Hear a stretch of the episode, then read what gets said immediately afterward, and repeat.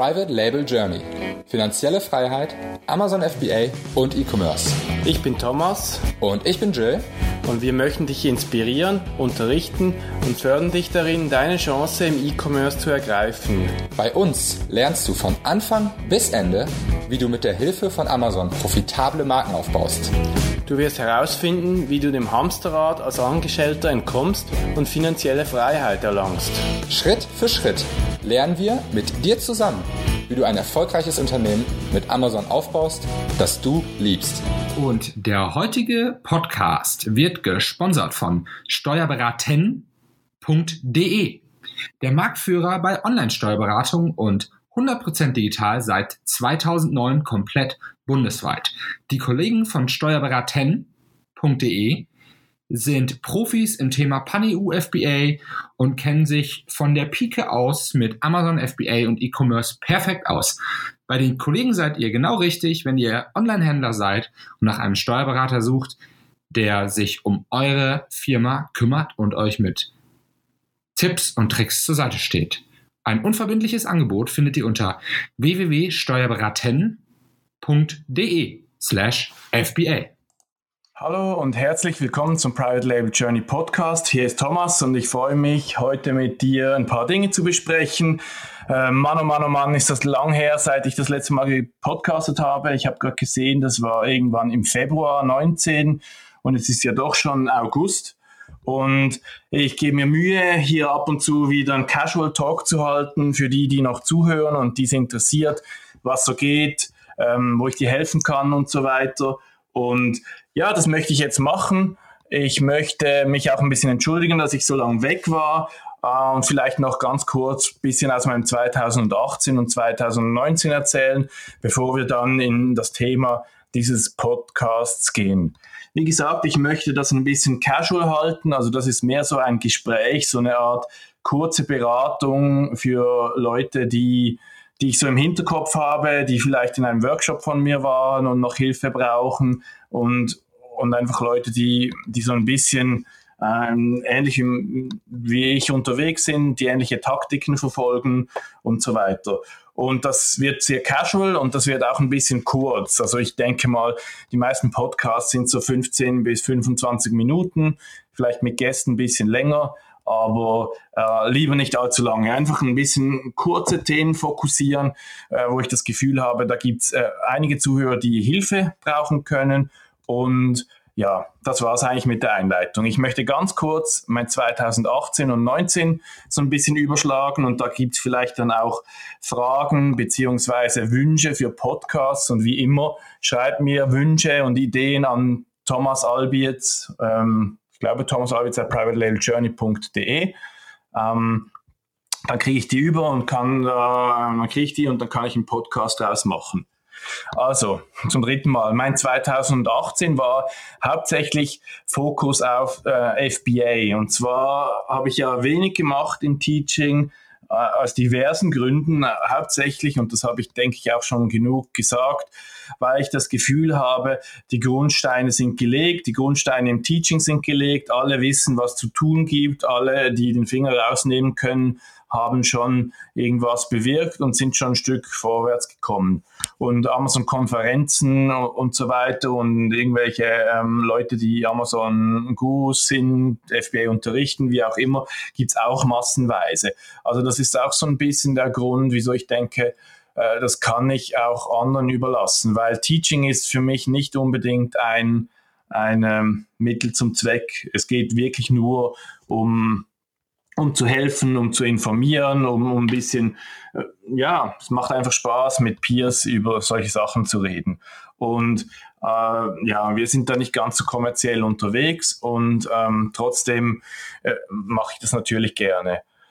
Ja, und der Fokus auf dem FBA hat halt äh, viel dazu bewirkt, dass ich an den Strukturen der Firma gearbeitet habe, am Setup und an der Vorbereitung für, für Wachstum, weil ich bin da schon lange äh, rumgedümpelt und habe einen guten Umsatz gemacht, aber es muss irgendwann mal richtig groß werden und für das habe ich den Grundbaustein gelegt. Und das habe ich sicherlich auch gemacht, indem ich viel Coaching genommen habe und nicht gegeben habe. Ähm, was mich natürlich ein bisschen vom Teaching weggebracht hat und was, was mir sehr gut getan hat. Ähm, ja, also das ist im Prinzip ein bisschen, dieses Setup ist ein bisschen passiert, da kann ich vielleicht auch nochmal drüber reden und es ist wahrscheinlich auch recht anders, als du das erwartest. Ähm, dann hat vielleicht auch noch ähm, dazu beigetragen, dass meine Frau äh, ihr Bein gebrochen hat und ich dann jetzt die letzten zwei, drei Monate ziemlich eingespannt war, was äh, Familie und Kinder und so ähm, betrifft und dass ich mich da sehr stark fokussiert habe und deshalb konnte ich auch nicht an die Private Label Days in Hamburg kommen. Das war direkt da, wo die Operation war. Das tut mir auch sehr leid. Ja, und 19, Ende 18 auch wirklich ähm, Fokus auf Growth, also die Firma, die, äh, die Umsätze, die steigen, ähm, Produkte kommen mehr raus, es kommen größere Produkte raus. Ähm, dann habe ich ein bisschen Teaching auch gemacht in 2019 und zwar hauptsächlich in der Schweiz, weil ich gerne die Leute sehe und, und in Workshops arbeite. Und dann ähm, habe ich jetzt noch an zwei größeren Shopify-Projekten gearbeitet und werde auch viel daran arbeiten. Das ist auch nochmal ein Thema für sich, weil ich äh, extrem Lust habe, auch ähm, Brands aufzubauen, die dann ein bisschen Bestand haben, die auch ohne Amazon funktionieren.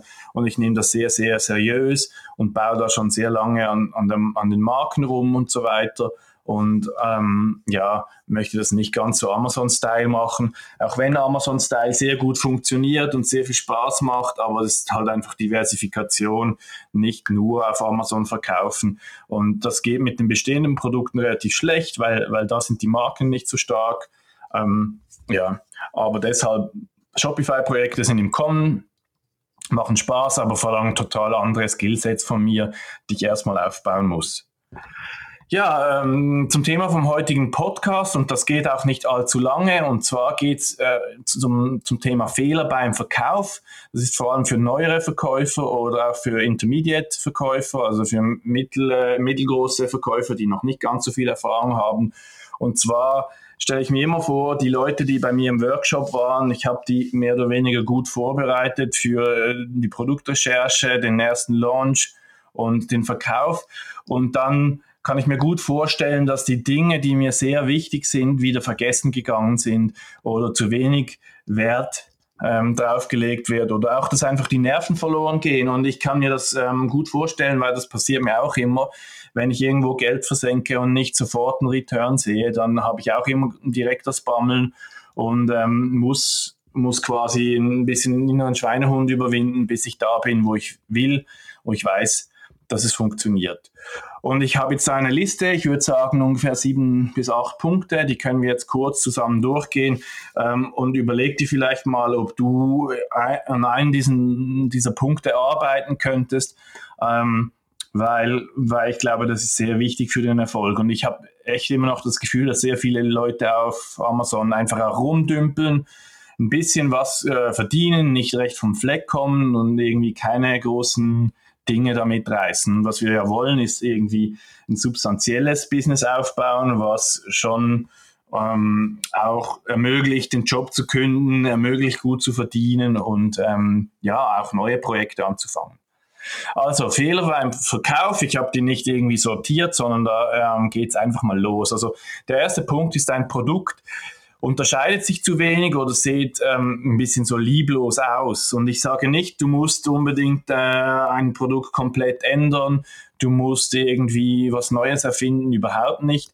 Aber es ist schon wichtig, dass du dir beim Listing Mühe gibst. Und ich habe da äh, Listings von Leuten angeguckt, zum Beispiel in der Kosmetikbranche, ähm, da bist du irgendwie das 27. Produkt und unterscheidest dich halt überhaupt nicht. Und da ist es extrem schwierig, da nach vorne zu kommen. Irgendwas muss besser sein und, und dass du deutlich eine höhere Conversion Rate hast. Und das ist ähm, im Notfall der Preis. Aber wenn du halt sonst keine Unterscheidungsmerkmale hast, du musst so ein bisschen einfach deine Zielgruppe treffen. Und das hat halt sehr viel damit zu tun, wie gut du deine Zielgruppe kennst, wie gut du das Logo, das Design, das Marketing auf deine Zielgruppe mh, anpasst. Und teilweise habe ich einfach das Gefühl, es ist ein bisschen lieblos, die Bilder, die Texte und so weiter. Ähm, da kannst du irgendwie eine Grillzange reinstellen und, und die ist halt einfach abfotografiert und das war's. Und das ist so völlig emotionslos. Und gibt dir viel Mühe mit den Bildern und mit, dem, mit der Produktdarstellung. Und es darf auch ruhig mal ein bisschen lustig sein, die Bilder oder so, also mit Leuten oder irgendwie ein bisschen, einfach ein bisschen auf einer tieferen Ebene die, die Kunden zu berühren im Kaufentscheid. Dann ähm, als nächster Punkt, äh, ich sehe die Leute eigentlich selten den Preis ähm, oftmals anpassen. Und zwar ähm, geht es ja darum, dass das Volumen genug groß ist und dein Verkaufsvolumen muss halt so groß sein wie dahin, wo du dich ranken willst. Ähm, wenn du halt das Ziel hast, 10 im Tag zu verkaufen und alle anderen auf der ersten Seite verkaufen 100 im Tag, dann wird es halt schwierig. Und wenn du das Ziel hast, 10 zu verkaufen und alle anderen verkaufen auch 10 oder so, dann musst du diese 10 auch halten. Oder wenn du in die Mitte der Seite 10 verkaufst, dann musst du halt auch 10 verkaufen, um auf die Mitte zu kommen. Du verstehst, was ich meine. Und das wird meiner Meinung nach viel zu wenig stark äh, kontrolliert. Das bedeutet, du musst halt am Preis arbeiten, den Preis anpassen ähm, und die Werbung anpassen, dass du auf diese Zahlen kommst. Und zwar nicht zweimal im Monat, sondern täglich. Also es ist nicht so, dass du dein Listing einfach mal stellst, äh, einstellst und dann war's das. Und ich glaube, das machen die meisten Leute so. Ähm, reingehen und gucken, oh, heute sieben Sales, nächsten Tag, oh, heute neun Sales, oh, heute 15 Sales, oh, heute vier Sales. Was habe ich gemacht? Ja, gar nichts. Es war einfach ein anderer Tag. Aber du musst quasi an deinem Listing arbeiten konstant und nicht nur ähm, an den Bildern, sondern auch am Preis, wie gesagt, und natürlich auch an den Texten. Und immer wieder testen, hat das funktioniert, hat das nicht funktioniert, passt das zur Saison oder nicht? Äh, was, was sind die Leute gerade, wie fühlen sich die gerade, wenn, wenn du ein, sagen wir, du verkaufst irgendwie irgendeinen Gegenstand, was man im Sommer und im Winter brauchen kann, dann macht es vielleicht Sinn, äh, auf dem Listing das Gefühl vom Sommer zu vermitteln im Sommer, wenn du verstehst, was ich meine. Oder wenn es mehr ein Geschenkartikel ist, dann spielt es eine Rolle, ob eher Valentinstag ist oder eher Weihnachten oder eher Ostern oder was weiß ich. Und das äh, würde ich auch in den Bildern und im Text abfangen. Also viel mehr arbeiten am Listing ist so die Quintessenz ähm, von den Leuten. Die stellen mal ein Produkt ein und sagen dann, ja, passt, ist gut, ich mache meine sieben Sales und dann passiert irgendwie nichts mehr und dann wird einfach nichts mehr verändert die ganze Zeit. Und das hat auch damit zu tun, dass du nicht bereit bist, genug Verlust zu machen. Und am Anfang muss der Preis halt ein bisschen kompetitiv sein, dass du halt ein bisschen ähm, an der Grenze bist. Einfach, dass du auf deine ge gezielten Sales kommst. Es spielt keine Rolle, ob du Gewinn machst oder nicht, sondern es spielt eine Rolle, ob du deine Sales machst oder nicht. Und wenn die Sales kommen, dann kommt das Ranking und dann kommt irgendwann auch der Profit. Aber die Leute sind so mit dem Profit im Kopf, dass es leider nicht geht, genug Units zu verkaufen, was bedeutet, dass sie nie ranken, was bedeutet, dass sie nie erfolgreich werden, was bedeutet, dass sie wieder aufhören mit FBA. Und das wäre ja schade. Genau. Ähm, dann äh, natürlich zu diesem, an, gleichzeitig zu diesem Sales-Thema mit genug Verkäufe machen, bedeutet auch genug Lager haben. Und das ist ein Fehler, was oft passiert, dass äh, die Leute dann eben mal 300 Units testen oder 500 Units testen. Das bringt dir aber nichts, wenn du nach 30 Tagen out of stock bist und dann brauchst du noch mal 60 Tage, bis deine Produkte wieder kommen. Also nicht zu wenig ordern. Das ist ein Fehler, den ich zum Verkauf zurechne, obwohl es mit dem Sourcing zu tun hat, weil es ist einfach ein Blödsinn, out of stock zu gehen und dann noch lange. Dann hast du deine ganze Energie einfach in den Sand gesteckt. Mach's nicht ja, Fokus auf unnötigem Zeug habe ich noch aufgeschrieben. Und zwar äh, ist das Listing immer live.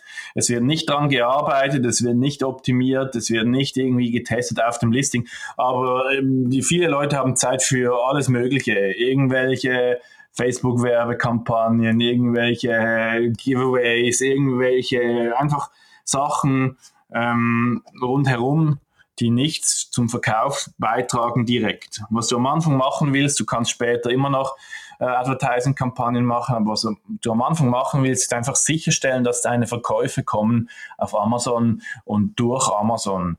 PPC oder was auch immer. Und wenn du Liste hast, gut, aber wenn du dann deine ganze Zeit äh, verwendest mit Liste aufbauen und nicht mal dein Listing optimierst regelmäßig, dann ist eben schlecht. Also Fokus auf unnötigem Zeug ähm, würde ich auf jeden Fall mal weglassen.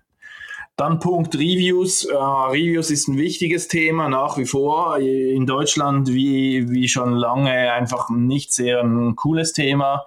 Uh, in den USA auf jeden Fall schreib den Leuten eine Mail, schau, ob sie zufrieden sind mit dem Produkt, versuch ihnen zu helfen. Wenn es geht, in Deutschland auch irgendwie. Um, schau einfach, dass du mit den Leuten in Kontakt kommst, über das Produkt redest und dann auch ein Review fragst. Also zumindest in den USA, ähm, rede mit den Leuten, ähm, nimm den Kundensupport sehr wichtig und äh, antworte schnell und, und gut. Und du musst wirklich versuchen, äh, Langzeitfans zu gewinnen mit dem ähm, Kundensupport und mit dem Reviews. Und das ist ein wichtiger Punkt, der ähm, nicht vergessen gehen sollte. Ja, ähm, äh, eigentlich mehr oder weniger bald der letzte Punkt oder einer der wichtigen letzten Punkte ist, ähm, du hast zu wenig Kontrolle über Pay-per-Click-Advertising und deine Rankings. Wenn ich ein Produkt launche, für die wichtigen Begriffe kenne ich meine Rankings und ich kenne meine PPC-Ausgaben und das war täglich. Ich mache nicht mal PPC an und warte eine Woche oder ich gebe mal so und so viel Geld aus und, und warte eine Woche. Auch mit den Rankings. Ich muss gucken, dass für die Begriffe, die ich ranken will, da, dass ich meine Rankings kenne und daran arbeite. Und ich bin nicht einfach irgendwo und habe irgendwelche Sales. Das ist nicht irgendwie Zufall oder einfach, das ist halt einfach so sondern wenn ich für einen Begriff, wo ich Verkäufe haben will, zu wenig Verkäufe habe, dann muss ich halt gucken, dass über den Begriff mehr Verkäufe kommen. Zur Not per Pay-per-Click oder wie auch immer. Aber es geht nicht, dass ich einfach sage, oh, keine Ahnung, ich habe heute sieben Units verkauft, sondern du, du weißt ja nicht genau, auf welchen, ähm, auf welchen Keywords äh, die, die Verkäufe kommen, aber du siehst die Rankings auf den Keywords. Und wenn du die Rankings prüfst, dann prüfst du Desktop und dann prüfst du Mobile. Und wenn du halt äh, in der Mobile auf Seite 2 bist und du springst auf Seite 1 nach vorne, dann geht es halt direkt hoch mit den Sales. Das kann ich dir versprechen. Und deshalb musst du die Rankings kennen und verbessern. Ähm, und daran arbeiten. Und zwar nicht an 1000 Keywords, sondern an den wichtigsten fünf vielleicht oder so. Weil da kommen deine Sales her. Und da arbeite ich dran. Und das musst du halt immer wieder machen und dann vielleicht so als Grund ähm, Fazit für, für dieses, ähm, für dieses äh, kleine, ähm, für diesen kleinen Ausflug zum Thema Fehler beim Verkauf, ist, dass sich die Leute zu wenig um ihre Listings kümmern und zu wenig regelmäßig daran arbeiten. Und es ist ja schön, wenn du noch einen Dayjob hast, aber wenn du mal ein Produkt äh, rausgehauen hast, dann ist das nicht viel. Dann schaust du da 20, 30 Minuten rein und das war's. Aber jeden Tag und versuchst immer etwas zu verbessern. Und wenn du mal 30 Produkte hast, dann ist das was anderes. Aber dann hast du wahrscheinlich auch keinen Fulltime-Job mehr. Und deshalb ähm, möchte ich es dir nochmal ans Herz legen, auch gerade wenn du bei mir in einem Workshop warst, weil ich äh, habe da diverse Leute im Kopf, denen ich das jetzt nochmal ans Herz legen möchte. Ähm, wenn ihr mich was fragt, ähm, wenn es im Launch nicht so gut läuft, hört diesen Podcast nochmals, macht die Dinge, die ich hier gesagt habe und es wird vorwärts gehen. Ich kann es versprechen. Und wenn das Produkt schlecht gewählt ist, ähm, dann muss irgendwann ein zweites und ein drittes kommen und dann kannst du das vergleichen und dann siehst du das. Dann muss man nicht endlos Energie in ein Listing verschwenden. Aber ich glaube persönlich, die meisten Listings gehen unter, weil die Leute keine Ahnung haben, was sie tun und weil sie es nicht regelmäßig oft betreuen. Und das möchte ich hier mit dieser Podcast-Episode mitgeben. Ja, das war's für heute. Ich werde mich bemühen, noch ein, zwei Episoden hinterher zu jagen und das wieder ins Rollen zu bringen. Und ähm, es geht am besten, wenn ihr mir Fragen schickt auf thomasalbietz at privatelabeljourney.de. Ihr könnt mich jederzeit auch in Facebook anschreiben, in Facebook Fragen in den Chat hauen und dann werde ich die auch versuchen in einem Podcast zu beantworten, weil das macht es mir so viel einfacher, weil ich, ähm, wie gesagt, das Gefühl habe, alles ist schon gesagt, was es zu wissen ähm, gibt. ihr braucht hauptsächlich noch jemand, der euch dann eben pusht äh, die Confidence gibt und, und die Dinge sagt, die, die er zu wenig macht. Und das ist gar nicht mal so extrem Amazon-spezifisch, sondern mehr einfach Motivation, dranbleiben, die richtigen Dinge tun und ähm, nicht auf allen Schwachsinn hören da draußen. Ähm, genau. Und ich freue mich, äh, wieder in Kontakt zu kommen, wieder ein bisschen mehr zu podcasten. Äh, wie gesagt, das äh, macht mir schon auch viel, viel Spaß, aber das FBA-Business geht vor und da habe ich jetzt echt ähm, viel vorbereitet, eine gute Ausgangslage und freue mich auf Q3 und 4 ähm, dieses Jahr. Und ja, eine gute Woche. Ich äh, rede nicht mehr weiter. Macht's gut und wir hören uns. Ciao, ciao.